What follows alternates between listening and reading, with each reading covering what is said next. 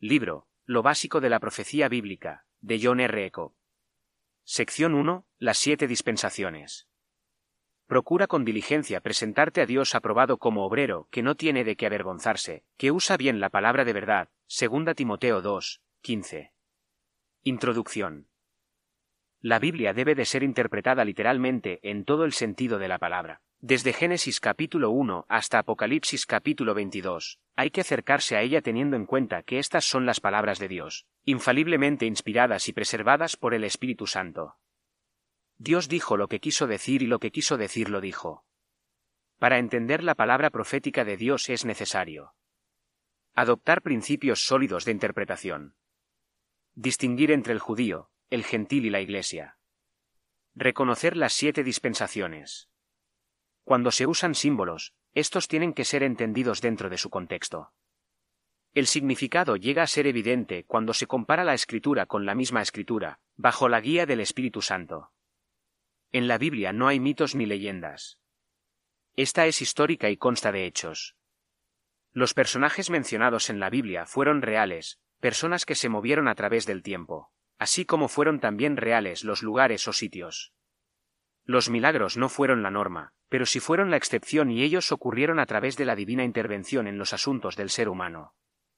Ellos se oponen a la explicación humana, por lo tanto, deben ser aceptados como hechos verídicos que han sucedido. Similarmente, la profecía debe ser interpretada en forma literal. Israel, las naciones y la Iglesia del mismo modo, no deben ser confundidos. Lo que fue prometido a Israel como nación será cumplido y esto no puede ser aplicado a la Iglesia. El no hacer distinción entre el judío, el gentil y la Iglesia llevará a la confusión. Finalmente, la administración de Dios puede ser vista en siete distintas dispensaciones. Cada una de ellas empieza con una nueva oportunidad, terminando en un completo fracaso, mereciendo castigo. Vivimos en los últimos días de la sexta dispensación, observando que el mundo pronto va a experimentar los castigos de la gran tribulación. Cuando la última dispensación se complete al final del reino milenial de Cristo, ya no habrá más tiempo, y todos los salvados de todas las edades entrarán a la eternal bendición del nuevo cielo y de la nueva tierra cuando todas las cosas le estén sujetas, para que Dios sea en todos. 1 Corintios 15, 28. Los principios de la interpretación bíblica. No se exagera al afirmar la importancia de adoptar principios de interpretación bíblica. La Biblia no es una caja conteniendo números sorteados de la cual pueden ser sacados versos aislados, para ser interpretados fuera del contexto. Pedro nos dice que ninguna profecía de la Escritura es de interpretación privada, segunda Pedro 1.20. Cada escritura debe ser entendida de acuerdo a su contexto histórico y textual. Esta tiene que estar de acuerdo con las otras escrituras que hablan del mismo tema, no tiene que tener un significado aislado, pues Dios ha confirmado cada verdad en su palabra con muchos testigos. La Biblia es el libro más antiguo del mundo, por consiguiente, han transcurrido más de 3.500 años desde que Moisés escribió los cinco libros, y aún más. Él introdujo archivos aún más antiguos, incluyendo los del libro de las generaciones de Adán. Génesis 5.1. Poder encontrar una genealogía confiable y continua desde Adán hasta Cristo, que abarca 4.000 años, no es fácil, pues no hay nada igual a los registros antiguos. La explicación para tal fenómeno, tan solo puede ser encontrada en su procedencia, pues la Biblia clama ser la palabra de Dios dada por inspiración divina, aliento de Dios, cuando los hombres de Dios fueron movidos, llevados a lo largo, por el Espíritu Santo. Por esta razón, la Biblia firmemente puede reclamar ser las palabras del Espíritu Santo, Hechos 1.16, 28-25, usando las bocas de los profetas. Por consiguiente, la Biblia es infalible, sin errores y completa. Pruebas de la eficacia de la Biblia son muchas, con todo, una de las mejores formas de demostrar su increíble origen divino es a través de sus anuncios proféticos, pues la predicción es un atributo único de Dios. Es Él quien dice, Yo soy Dios, y no hay otro Dios, y nada hay semejante a mí, que anuncio lo por venir desde el principio, y desde la antigüedad, lo que aún no era hecho, que digo, mi consejo permanecerá, y haré todo lo que quiero. Isaías 46 9 al 10. Muchas profecías de la Biblia han sido cumplidas asombrosamente. Por lo menos treinta y tres de ellas fueron cumplidas en un solo día, el día en que Cristo murió. Los poderosos imperios de Egipto, Asiria, Babilonia, Persia y Grecia, todos ellos se levantaron y cayeron, así como la Biblia lo profetizó. Las ciudades de Tiro, Nínive, Sodoma, Babilonia y Jerusalén, todas fueron destruidas en la misma manera que la Biblia lo profetizó. El hecho de que muchas profecías han sido cumplidas, incita a creer que aquellas profecías que son para el futuro, por seguro que serán cumplidas. El judío, el gentil y la iglesia. Hay tres grupos de personas dentro del género humano respecto al trabajo de Dios con ellos. Estos grupos son claramente declarados por el apóstol Pablo, no seáis tropiezo ni a judíos, ni a gentiles, ni a la Iglesia de Dios, 1 Corintios 10:32. No hacer diferencia entre estos tres grupos de personas hace que sea imposible la interpretación de las profecías de las Escrituras. En los días de Abraham hubo judíos y gentiles, pero desde el día de Pentecostés hasta el presente, Dios introdujo una tercera categoría, esta es la Iglesia. Especial atención será dada al plan de Dios para los judíos en la sección 2, las setenta semanas de Jerusalén e Israel, y para los gentiles será en la sección 3. Los tiempos de los gentiles. La Iglesia será presentada en la sección 6, la revelación de Jesucristo. En las cartas a las siete iglesias de Asia veremos su historia. Este estudio de las siete dispensaciones provee un panorama de los tres grupos. Las siete dispensaciones. Existen siete claros y definidos periodos de historia desde Adán hasta el fin del tiempo. Estos son conocidos como las siete dispensaciones. Una dispensación puede ser definida como una edad o periodo de tiempo, en el cual Dios trabajó con y a través de una persona particular o gente para la bendición de la humanidad. En el Antiguo Testamento tales periodos son descritos como generaciones, Salmos 105, y en el Nuevo Testamento como siglos, Hebreos 9:26, Gálatas 1:4 tenemos que reconocer que la administración del ser humano hecha por Dios ha variado en los seis mil años de historia. Hubo y habrá diferentes dispensaciones. En la epístola a los Efesios leemos los siglos venideros, otras edades y todas las edades. Efesios 2.7, 3.21. La epístola a los Colosenses habla de siglos y edades, Colosenses 1.26. Los discípulos de Jesús le preguntaron, ¿qué señal habrá de tu venida y el fin del siglo? Mateo 24:3 La historia del mundo es la historia de la humanidad. Sorprendentemente, la Biblia da una vista panorámica de la historia de acuerdo a la perspectiva de Dios. La historia es intercalada con tiempos de intervención divina, cuando la humanidad fue sometida a juicios específicos. Después de cada juicio, Dios ajusta su administración para gobernar los asuntos del ser humano, pero bajo cada tipo de administración, el ser humano ha fallado completamente. Para dividir correctamente la palabra de Dios, es esencial reconocer las diferentes formas que Dios ha administrado su verdad en su revelación al humano. Las siete dispensaciones son las siguientes. 1. La edad de la inocencia. Adán y Eva en el jardín del Edén. 2. La edad de la conciencia. Desde Edén hasta el diluvio en tiempos de Noé. 3. La edad del gobierno humano. Desde el diluvio hasta la torre de Babel.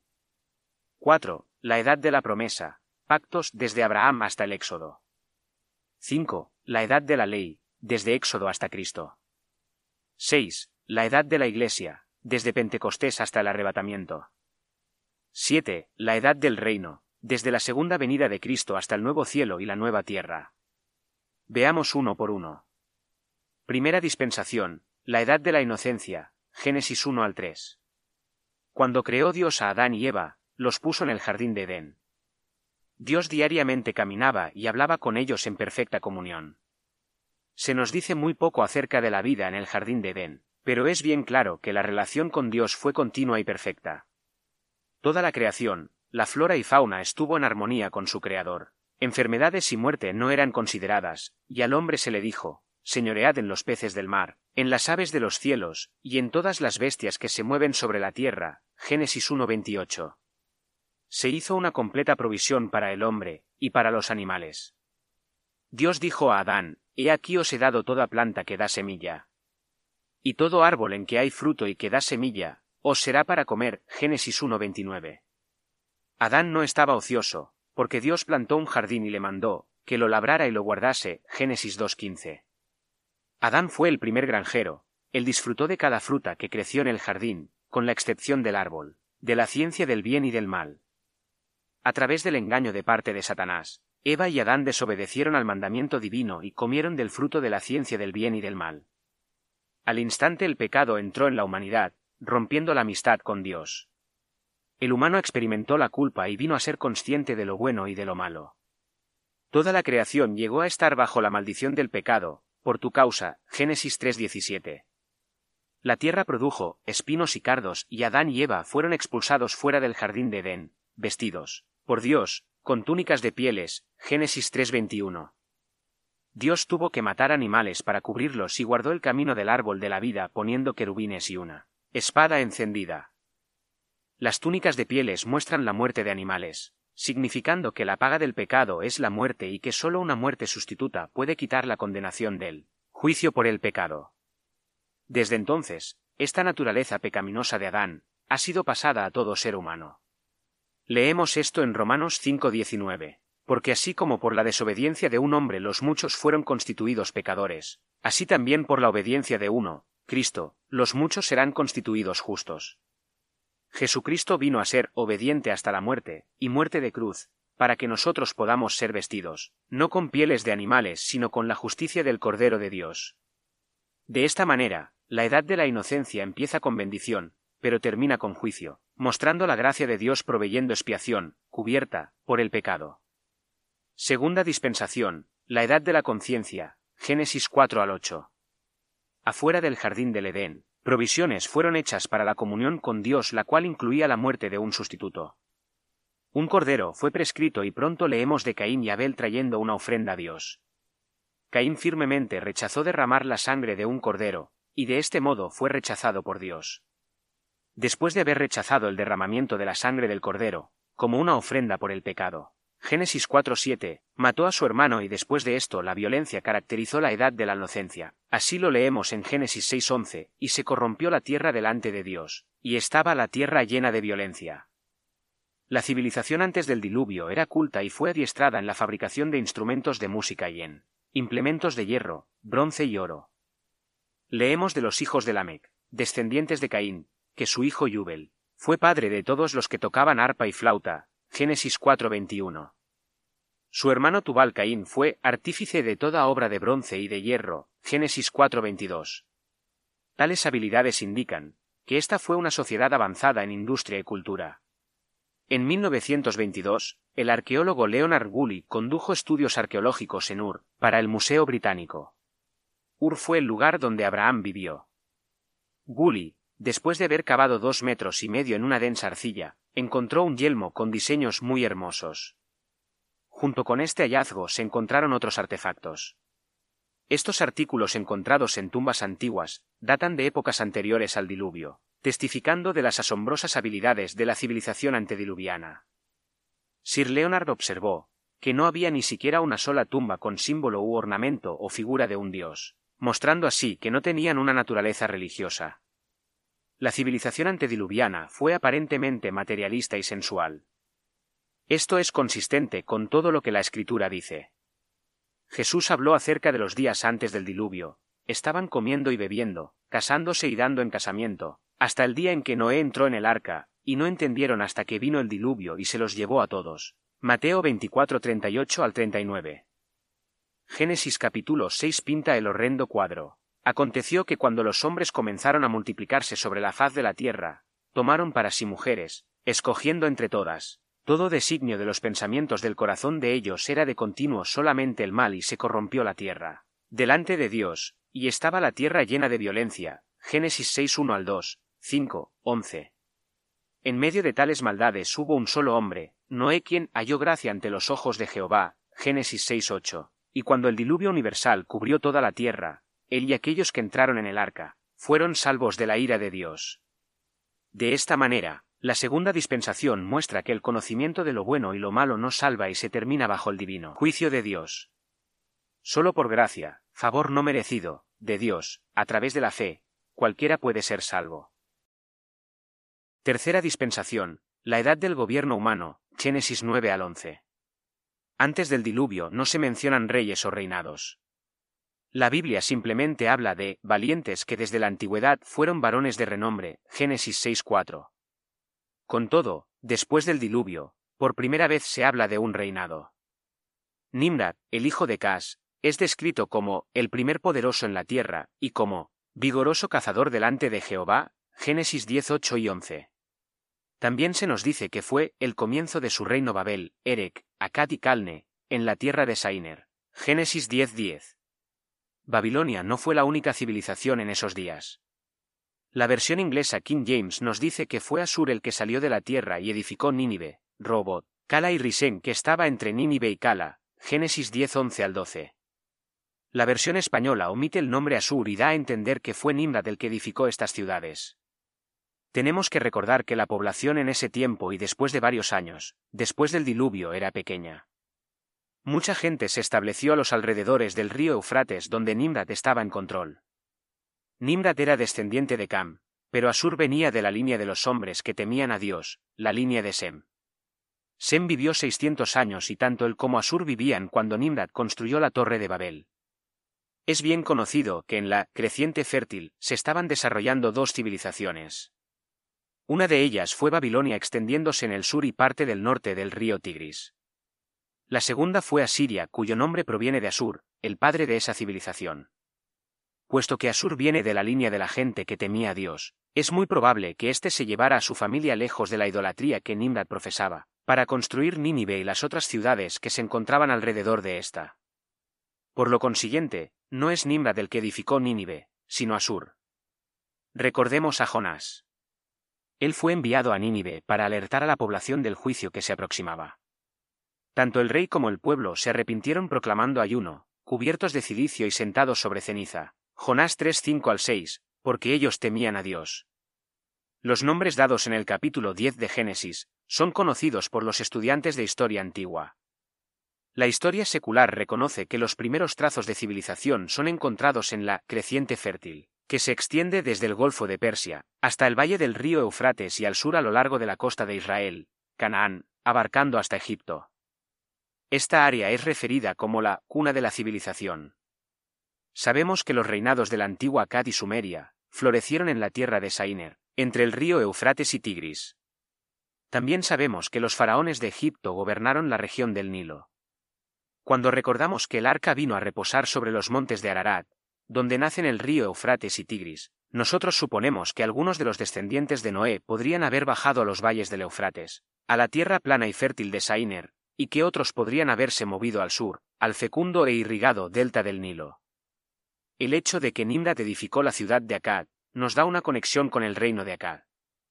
Ciudades tales como Babel, Ur, Erek, Nínive y la tierra de Sainer son siempre mencionadas en los libros de la historia antigua. Inclusive, la fecha atribuida a Sargón, primer rey de Akkad, está de acuerdo con la cronología de la Biblia. El profesor J. H. Brestit dice en su libro Ancient Times, Tiempos Antiguos, que, alrededor del año 2500 a.C., se levantó en Akkad un guerrero semita llamado Sargón, el primer líder grande en la historia, página 159. Después del diluvio, numerosos cambios ocurrieron.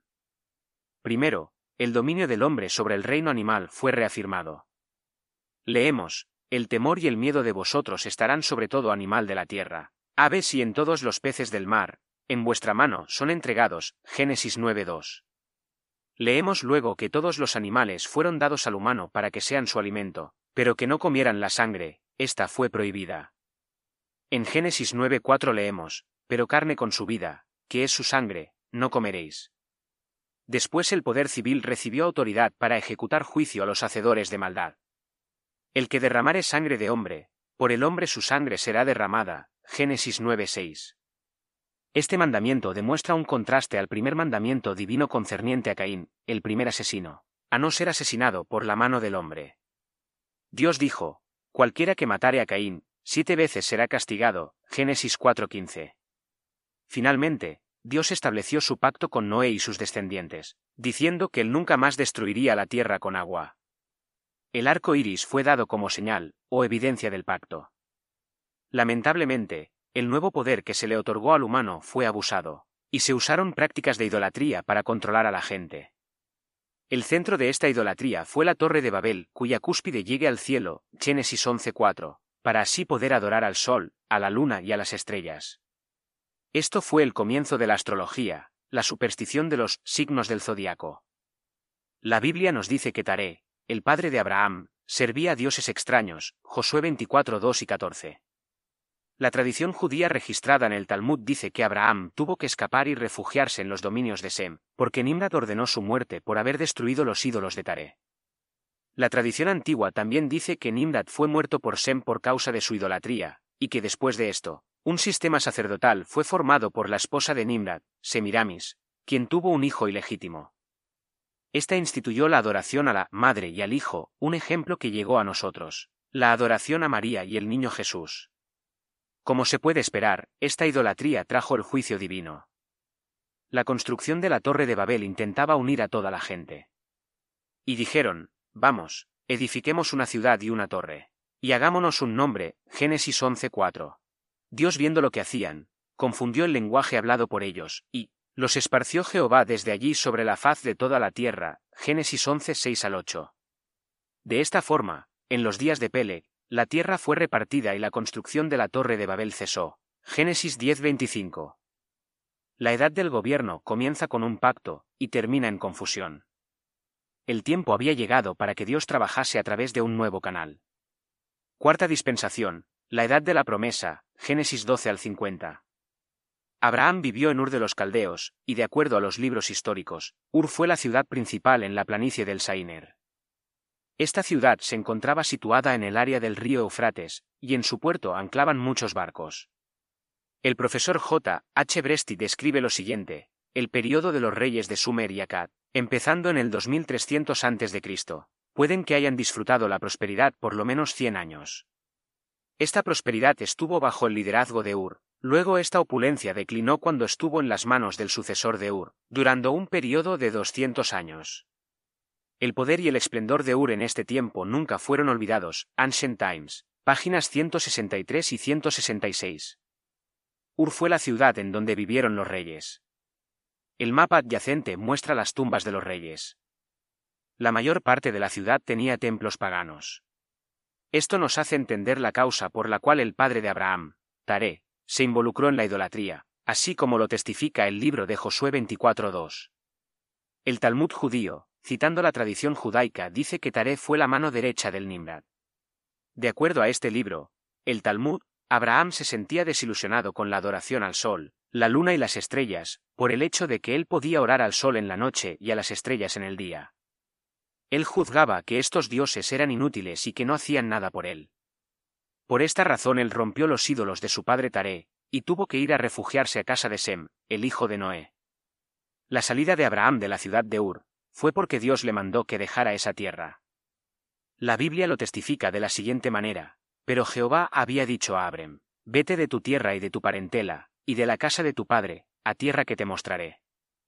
Y haré de ti una nación grande, y te bendeciré, y engrandeceré tu nombre, y serás bendición. Y serán benditas en ti todas las familias de la tierra. Génesis 12 1 al 3. La edad de la promesa es también la edad de los patriarcas. Esta empezó con Abrem y sigue los sitios de estancia de Abrem, Isaac, Jacob, Israel, y la de los doce patriarcas, los hijos de Jacob, cuyas familias vinieron a ser las doce tribus de la nación de Israel. Durante esta edad la tierra prometida no había sido poseída. Hebreos 11 9 al 16 así lo indica, conforme murieron estos sin haber recibido lo prometido, sino mirándolo de lejos, y creyéndolo, y saludándolo, y confesando que eran extranjeros y peregrinos sobre la tierra. En este tiempo Dios hizo promesas, pactos, a Abraham y las confirmó a Isaac, Génesis 26 1 al 5, y a Jacob, Génesis 27 28 al 29, 28 4, 13 al 15, 35 9 al 12. Estas promesas son conocidas como el pacto abrahámico, y dicen. Primero, Dios bendecirá a Abraham y hará de él una nación grande, Génesis 12 1 al 3, 22 15 al 18. Segundo, todo aquel que bendiga a Abraham y a su descendencia será bendecido, y todo aquel que maldiga a su descendencia será maldito. Génesis 12:3. Tercero, Dios daría a Abraham y a su descendencia toda la tierra, desde el río de Egipto hasta el río Grande, el río Eufrates, en heredad perpetua. Génesis 13:14 al 18, 15:18 al 19, 17:8. Cuarto, en la simiente de Abraham, Cristo, todas las familias de la tierra serían bendecidas. Génesis 22:18, y a tu simiente, la cual es Cristo, Gálatas 3:16. Quinto, Abraham empezaría a ser el padre de muchedumbre de gente, Génesis 17:5. Lamentablemente, la dispensación de la promesa termina mal, en caída. José es vendido como esclavo a Egipto por sus hermanos y 22 años después, las doce familias terminan también siendo esclavos del faraón. Tenemos que recordar que Dios supo lo que pasaría, por esta razón informó a Abraham mucho antes. En Génesis 15, 13 al 16 Dios dijo a Abraham, Ten por cierto que tu descendencia morará en tierra ajena, y será esclava allí, y será oprimida cuatrocientos años, y en la cuarta generación volverán acá, porque aún no ha llegado a su colmo la maldad del amorreo hasta aquí. Un caso de una promesa cumplida. El tiempo de la peregrinación de la descendencia de Abraham duró 430 años. Desde el día en que Abraham salió de Arán para entrar a la de Canaán, Éxodo 12 40 al 41, hasta el día del escape de Israel en el Éxodo, bajo el liderazgo de Moisés. De esos 430 años, 400 años fueron llenos de aflicción debido a los egipcios que controlaban Canaán. Los 30 años restantes fueron buenos porque José estaba bajo la gracia del faraón, pero cuando se levantó sobre Egipto un nuevo rey que no conocía a José, la persecución continuó. Éxodo 1.8. La parte final de la profecía indica que la simiente de Abraham sería extranjera en una tierra que no pertenecía a ellos, Egipto, pero que en la cuarta generación ellos retornarían a la tierra de Canaán. Génesis 15:16. Estudiando el cuadro sinóptico de la página 9 se verá la descendencia de Abraham radicándose en la tierra de Egipto por 215 años. También se verá a la cuarta generación compuesta por Leví, Cout, Emrem y Moisés. Éxodo 6:16 al 20. Aunque los israelitas fueron esclavos por su propia causa en Egipto, también es verdad que ellos no pudieron poseer la tierra dada a Abraham hasta que no pasaran cuatrocientos años de aflicción, porque aún no ha llegado a su colmo la maldad del amorreo. Génesis 15:16. Aquí vemos la paciencia y sufrimiento de Dios. Él no pudo permitir el juicio de los amorreos hasta que ellos mismos no hubieran sellado su propio desastre, endureciendo sus corazones, pero una vez que la copa de sus iniquidades haya sido llena, el divino juicio de Dios pudo ser ejecutado. Dios así lo hizo por medio de la espada de Josué, lo cual nos lleva a la edad de la ley. Como con las otras dispensaciones, la edad de la promesa empieza con una nueva administración y oportunidades, pero lamentablemente termina en fracaso y esclavitud. No importa lo que Dios escoge para administrar los negocios de este mundo, el humano siempre ha demostrado fracaso. La maravilla es que Dios persiste, pero claro, Él es Dios de toda gracia. Primera Pedro 5, 10. Quinta dispensación, la edad de la ley, Éxodo 1, a Hechos 1. El periodo desde Moisés a Cristo constituye la quinta divina administración bajo la cual el ser humano ha vivido. Esta empieza con una nueva revelación de Dios y grandes manifestaciones de su poder en la tierra de Egipto. En su cautiverio, Israel clamó a Dios. Sus clamores fueron oídos y Moisés fue mandado para liberarlos del poder del faraón.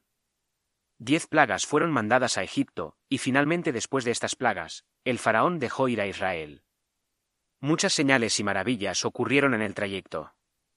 Una columna de nube y de fuego iba delante de ellos noche y día. El mar rojo se abrió para permitir a la gente pasar y cruzar al otro lado. Agua fue provista en el desierto. Pan, el maná, fue enviado diariamente y Dios manifestó su presencia en el monte Sinaí. El río Jordán dejó de seguir su curso en el tiempo cuando éste se desbordaba, para permitir a Israel pasar a la tierra prometida. Y por último, las paredes de Jericó se derrumbaron al sonido de las trompetas de los sacerdotes de Dios. Al principio de la edad de la ley, Dios dio diez mandamientos, leyes de higiene sanitaria, alimento y leyes morales. Un nuevo calendario y un tabernáculo con sacrificios y ofrendas para ser administrados por los sacerdotes y los levitas, quienes proveían el servicio cívico espiritual sostenido por los impuestos, diezmos, de la gente de Dios.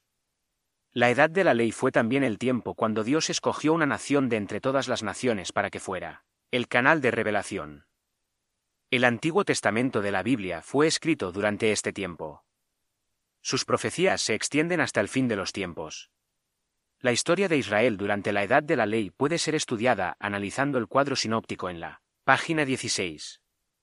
En este se verá a Israel cubriendo un periodo de 1500 años durante el cual Israel peregrina en el desierto conquista la tierra de Canaán, y es gobernada por jueces, reyes y gentiles.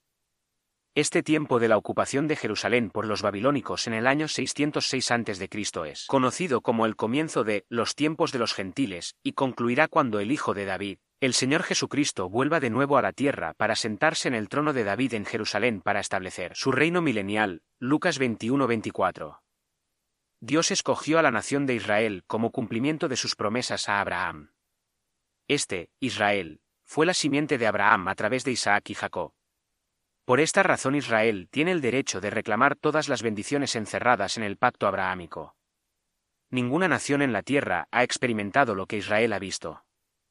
Moisés lo hace claro en Deuteronomio 4:32 al 39, porque pregunta ahora si en los tiempos pasados, desde el día que creó Dios al hombre sobre la tierra, ¿ha oído pueblo alguno la voz de Dios hablando de en medio del fuego, como tú la has oído sin perecer?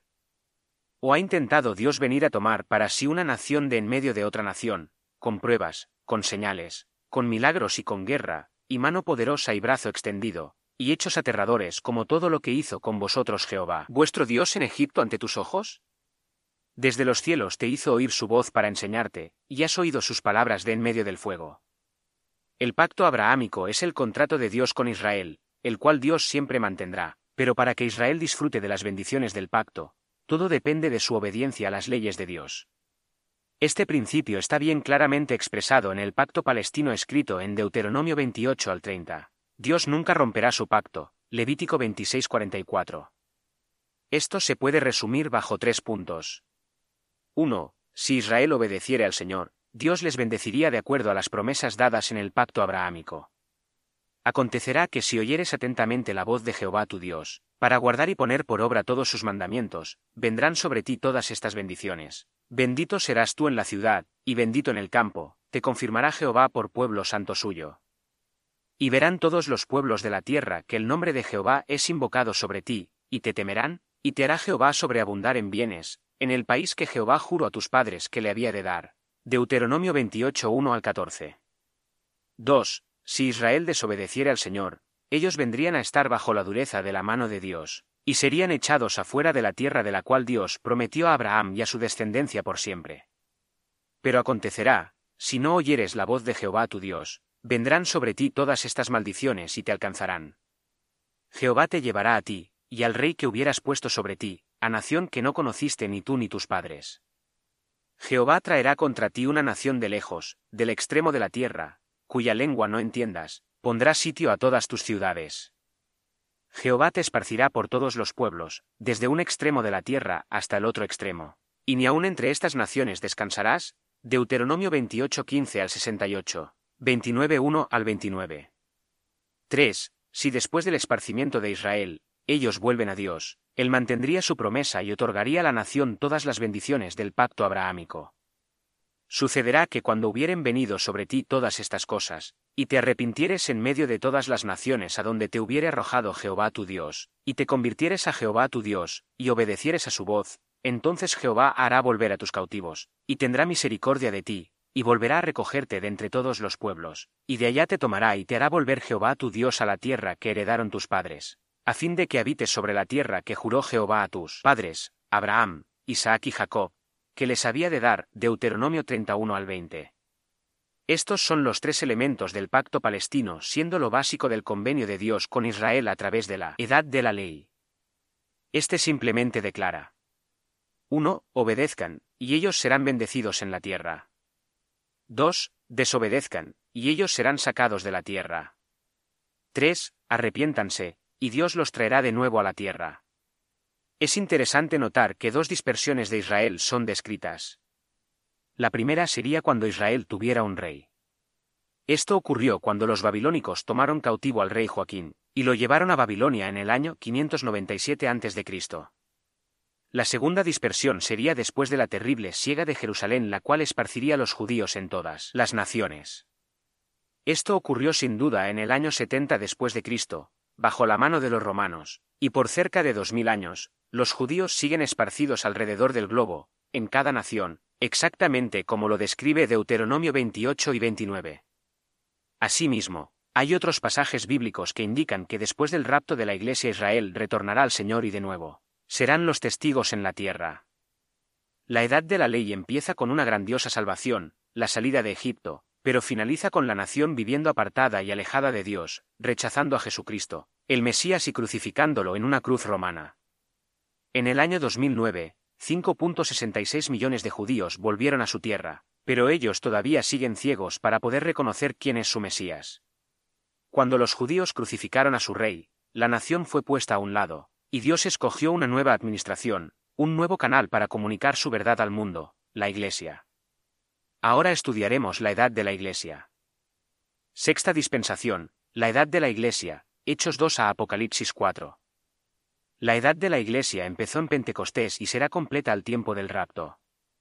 En esta edad todo aquel que se arrepienta de sus pecados y venga a Cristo confiando en su sangre redentora, para obtener perdón, es inmediatamente bautizado por el Espíritu en el cuerpo de Cristo y llega a ser miembro de la Iglesia de Jesucristo, donde no hay judío ni griego, no hay esclavo ni libre, no hay varón ni mujer, porque todos vosotros sois uno en Cristo Jesús. Gálatas 3:28.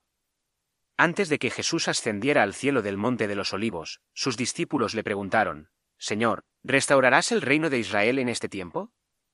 El Señor les respondió, No os toca a vosotros saber los tiempos o las sazones, pero, me seréis testigos en Jerusalén, en toda Judea, en Samaria, y hasta lo último de la tierra. Hechos 1. 6 al 8. Evidentemente los discípulos no sabían nada acerca de la Iglesia, por lo tanto esperaban a la prometida edad del reino profetizada por los profetas del Antiguo Testamento.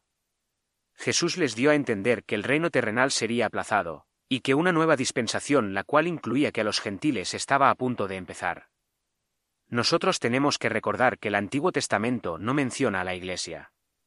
Todo lo que sabemos acerca de esta es escrita en el Nuevo Testamento, y Pablo nos dice que esta fue un misterio, escondido desde los siglos, y no se dio a conocer a los hijos de los hombres. Efesios 3.1 al 9, Romanos 16.25. Durante el largo tiempo de la edad de la ley, Israel fue el testigo de Dios para con el mundo y Jehová el Señor fue el Dios de Israel. Éxodo 5.1. Cuando un gentil era convertido, él renunciaba a los dioses de su nación y se identificaba con la gente de Jehová. Pablo describe en Romanos capítulo 11 la relación de Israel y la Iglesia durante la edad de la Iglesia. Él compara a Israel con las ramas naturales del olivo, y a los gentiles con el olivo silvestre. Las ramas naturales del olivo son despojadas y las ramas del olivo silvestre son injertadas en el buen olivo. Aquí vemos a Pablo indicando que a causa del rechazo del Mesías, Israel ha sido puesto a un lado, y que los gentiles han tomado el lugar de éste para ser los testigos de Dios en el mundo. De todas maneras, si Israel se arrepiente de su pecado, el rechazo de Cristo, ellos serán injertados de nuevo en el tronco del olivo bueno, pues poderoso es Dios para volverlos a injertar. Romanos 11:23, ya que, ha acontecido a Israel endurecimiento en parte hasta que haya entrado la plenitud de los gentiles. Y luego todo Israel será salvo, como está escrito, vendrá de Sion el libertador, cuando quite sus pecados. Romanos 11:25 al 27. Cuando acontecerá la plenitud de los gentiles. La respuesta es clara, en el tiempo del rapto. Cuando la novia de Cristo esté completa, el novio celestial la arrebatará para luego comenzar la semana 70 de la historia de Israel. Daniel 9:24 al 27, el tiempo de angustia para Jacob, Jeremías 37, también conocida como la Gran Tribulación, Mateo 24:21, 29. En la primera mitad de los siete años de la Gran Tribulación, Israel será invadido por un ejército que viene del norte, guiado por Rusia. A este ejército norteño se le unirá Irán, Persia, Libia, Etiopía, incluido Sudán, y Turquía. Este será el momento y la causa para que Israel confíe en el Señor y reconozca que Jesucristo es el Mesías. Ezequiel 39:22. Vea la sección 4. Al principio de la gran tribulación el anticristo se levantará y hará un pacto con Israel por siete años. Daniel 9:27. Pero a la mitad de los siete años, el anticristo romperá su tratado, y hará cesar el sacrificio y la ofrenda. Daniel 9:27, en el nuevo templo de Jerusalén. Él se exaltará y se sentará en el templo, haciéndose pasar por Dios. Segunda Tesalonicenses 2.4. Inmediatamente después de la gran tribulación, Cristo retornará con gran poder para castigar al anticristo y a todos los ejércitos de las naciones que se reunirán contra Jerusalén. Mateo 24.29, Apocalipsis 19.11 al 21, Zacarías 14.1 al 9. Las naciones que hayan sobrevivido irán a vivir al reino milenial de Cristo, el cual es la séptima dispensación, la edad del milenio. Séptima dispensación, el reino milenial, Apocalipsis 20. La séptima dispensación empieza cuando nuestro Señor Jesucristo retorna como Rey de Reyes y Señor de Señores, inmediatamente después de la gran tribulación. Este reinado durará mil años. En Apocalipsis 21 al 7 se lee seis veces acerca de este periodo de mil años, en el cual Satanás será atado para no engañar a las naciones. Se nos dice también que los mártires de la tribulación, los que rechazaron la marca de la bestia, reinarán con Cristo mil años. El capítulo 25 de Mateo enseña que las naciones salvadas, las que hayan sobrevivido la tribulación, entrarán al reino milenial de Cristo. Leemos, cuando el Hijo del Hombre venga en su gloria, y todos los santos ángeles con él, entonces se sentará en su trono de gloria, y serán reunidas delante de él todas las naciones, y apartará los unos de los otros, como aparta el pastor las ovejas de los cabritos. Mateo 25 31 al 32. A sus ovejas Jesús dirá, Venid, benditos de mi Padre, heredad el reino preparado para vosotros desde la fundación del mundo. Mateo 25:34. Las naciones salvadas, las que hayan sobrevivido el terror y la matanza de la gran tribulación, irán por lo tanto vivos al reino milenial de nuestro Señor Jesucristo, pero las naciones incrédulas, no salvadas, quienes hayan recibido la marca de la bestia y hayan adorado al anticristo durante la tribulación, serán echadas al fuego eterno. Jesús les dirá, Apartaos de mí, malditos, al fuego eterno preparado para el diablo y sus ángeles. Mateo 25:41. Los mil años del reinado de Cristo empezarán en medio y rodeado de las ruinas del Armagedón. El salmista describe gráficamente la escena en Salmos 46 6 al 10. Bramaron las naciones, titubearon los reinos, dio el su voz, se derritió la tierra. Jehová de los ejércitos está con nosotros, Israel arrepentido, nuestro refugio es el Dios de Jacob. Sili, piensa en esto. Venid ved las obras de Jehová, que ha puesto asolamiento en la tierra. Que hace cesar las guerras hasta los fines de la tierra. Que quiebra el arco, corta la lanza, y quema los carros en el fuego. Estad quietos, y conoced que yo soy Dios, seré exaltado entre las naciones, enaltecido seré en la tierra. Al fin, la oración del Señor será respondida, venga tu reino.